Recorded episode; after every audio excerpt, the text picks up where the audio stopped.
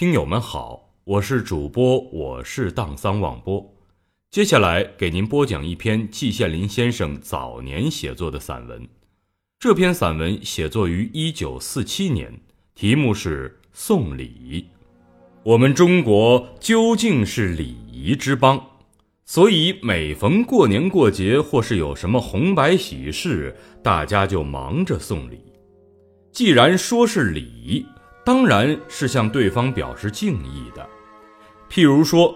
一个朋友从杭州回来，送给另外一个朋友一只火腿、二斤龙井，知己的还要亲自送了去，免得受礼者还要赏钱。你能说这不是表示亲热吗？又如一个朋友结婚但没有钱，于是大家凑个份子送了去，谁又能说这是坏事儿呢？事情当然是好事情。而且想起来极合乎人情，一点儿也不复杂。然而实际上却复杂艰深到万分，几乎可以独立成一门学问——送礼学。第一，你先要知道送应节的东西，比如你过年的时候拎几瓶汽水、一床凉席去送人，这不是故意开玩笑吗？还有五月节送月饼的，八月节送粽子的，最少也让人觉得你是外行。第二，你还要是一个好的心理学家，能观察出对方的心情和爱好来。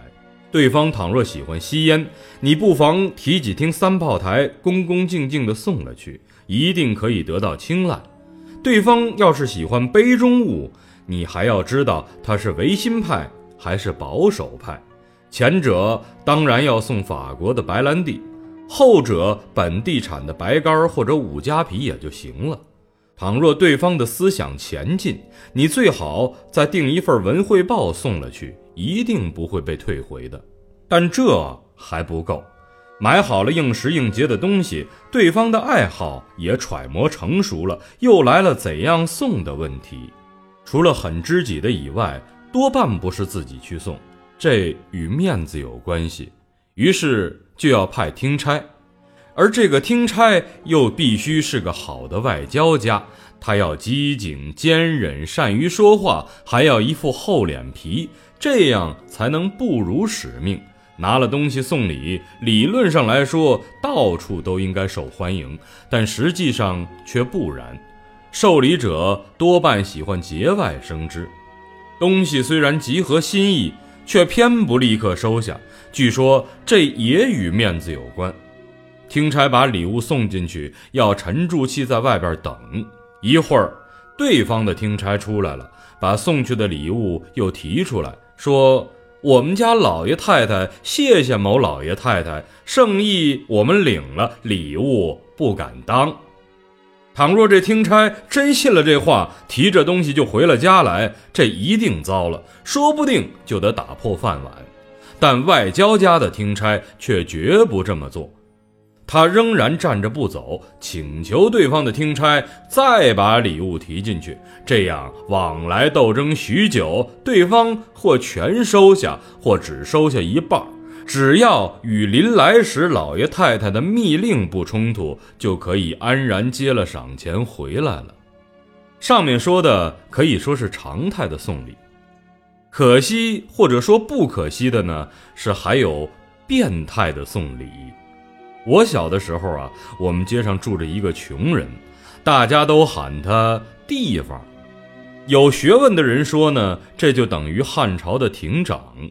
每逢年节的早上，我们的大门刚一打开，就会看见他笑嘻嘻的，一只手拎着一只鸡，一只手拎着两瓶酒，跨进大门来，叽嘎嘎的大吵大嚷，酒瓶上的红签红得炫人眼睛，他嘴里却喊着给老爷太太送礼来了。于是我沈母就立刻拿出几毛钱来交给老妈子送出去，这地方接了钱。却并不像一般的送礼一样努力和我们斗争，却仍旧拎着鸡和瓶子，笑嘻嘻地走到另一家去喊了。这景象我一年至少见到三次，后来呢也就不足为奇了。但有一年的某一个节日的清晨，却见这位地方愁容满面地跨进我们家的大门，嘴里也不喊给老爷太太送礼来了，却拉着我们的老妈子交头接耳地说了一大篇。后来终于是放声大骂起来。老妈子进去告诉我神母，仍然是拿了几毛钱送出来。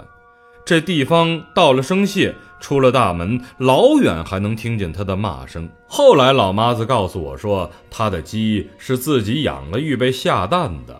每逢过年过节，就暂且委屈他一下，被负了双足，倒提着陪他出来逛大街。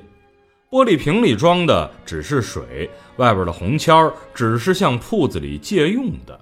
地方送礼，在我们那里谁都知道他的用意，所以呀，从来没有收的。他跑过一天，衣袋里塞满了钞票才回来，把瓶子里的水倒出来，把鸡放开。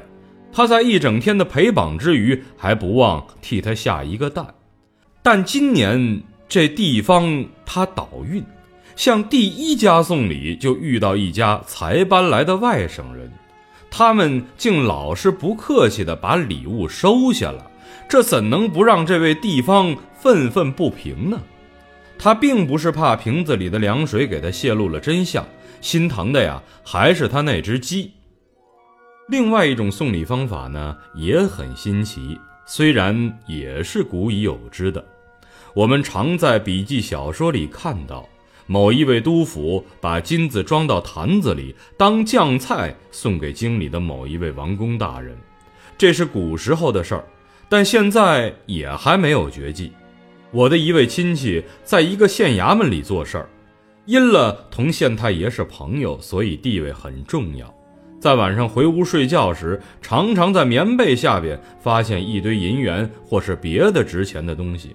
有时候不知道把这堆银元抖到地上，哗啦一声让他吃一惊。这都是送来的礼。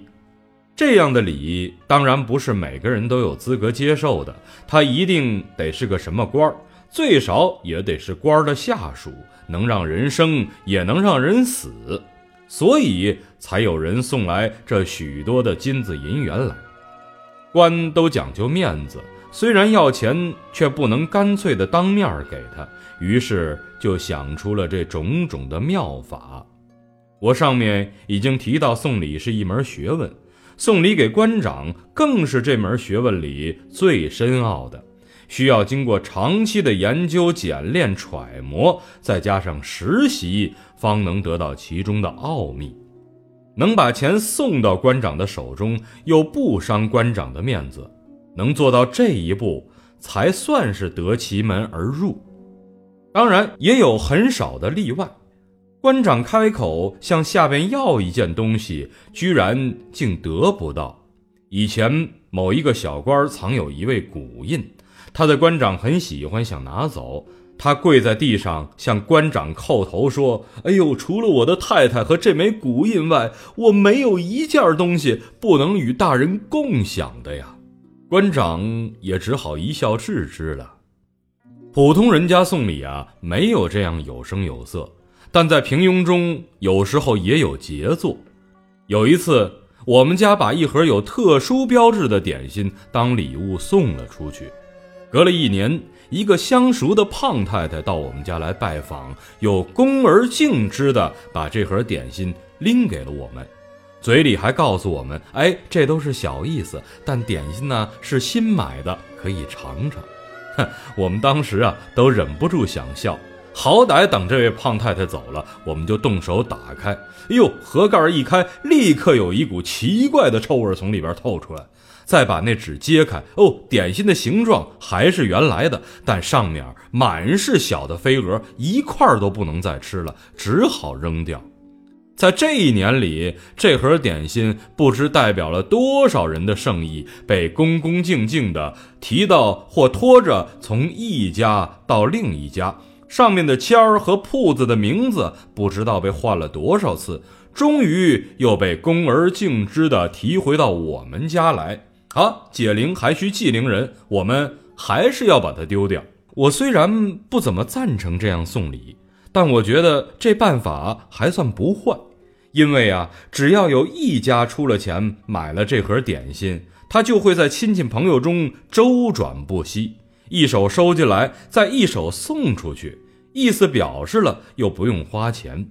不过呀，这样还是麻烦，还不如仿效前清御膳房的办法，用木头刻成鸡、鱼肉肘，放在托盘里送来送去。你仍然不妨说：“哎，这鱼肉都是新鲜的，一点小意思，千万赏脸。反正都是彼此彼此，诸位心照不宣啊，绝对不会有人用手敲一敲这木头鱼肉。这样一来呢，目的达到了，礼物却不会坏，岂不是一举两得呢？